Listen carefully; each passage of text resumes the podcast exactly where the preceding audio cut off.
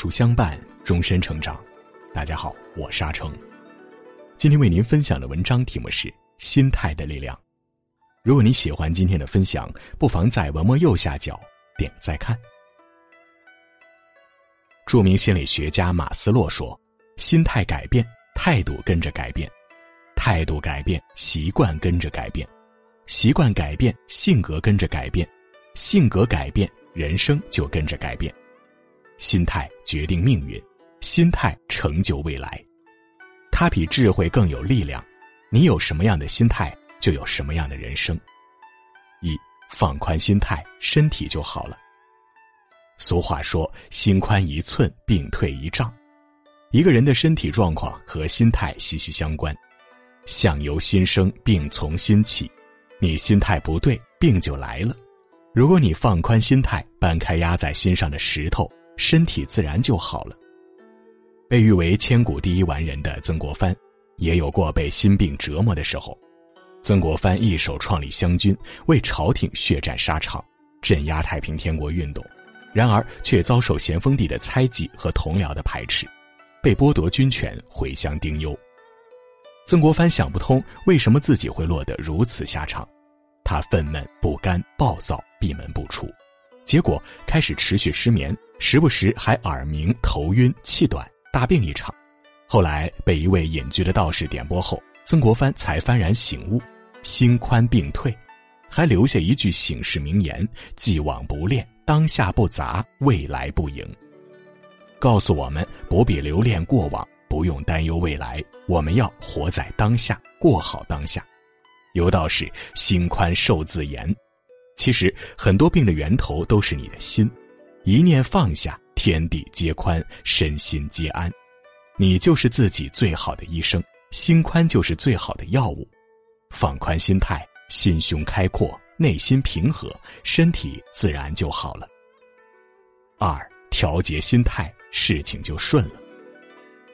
苏轼在《题西林壁》中写：“横看成岭侧成峰，远近高低各不同。”换句话说，不同的视角呈现出不同的风景，就像是同样的半杯水，有人看到剩下的一半，有人看到失去的一半。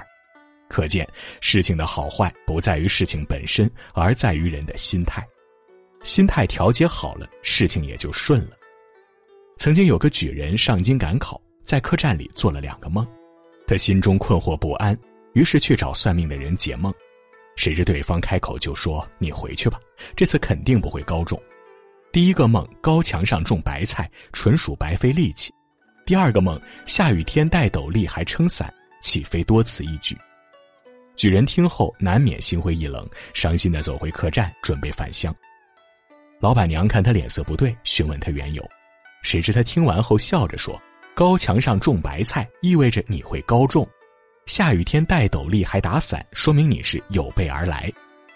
举人沉思了一会儿，觉得十分有道理，心中大喜，专心准备会试。后来果真榜上有名。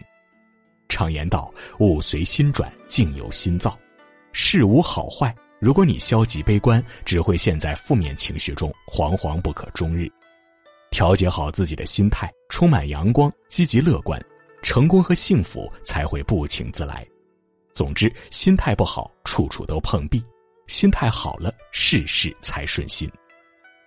三，稳住心态，福气就来了。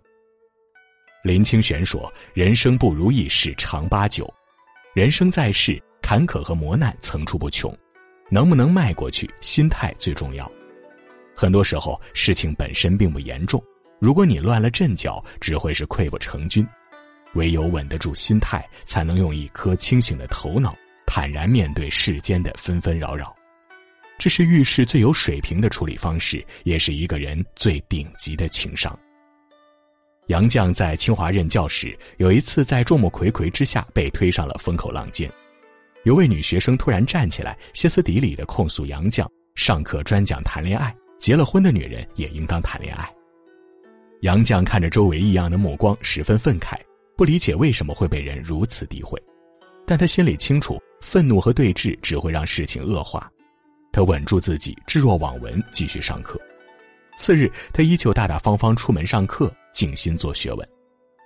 哪怕此事见报，杨绛还是没有发言。用他的话说：“知道我的人反正知道，不知道的随他们怎么想去吧。”原本杨绛以为被如此控诉还登了报，他的教学生涯算是走到尽头了。但出乎意料的是，下个学期选修他课程的学生反而更多了。正所谓“沉着冷静者百福自集”，一件事儿是祸是福，关键就在于你能不能稳住心态。当你遇事不慌，稳住心态，宠辱不惊，平心静气的面对一切。你会发现，生活中大多数难题早已迎刃而解，自己的福气也越来越深。余生，愿你我都有一个好心态，不要负面情绪牵绊，健康乐观沉稳的过好每一天。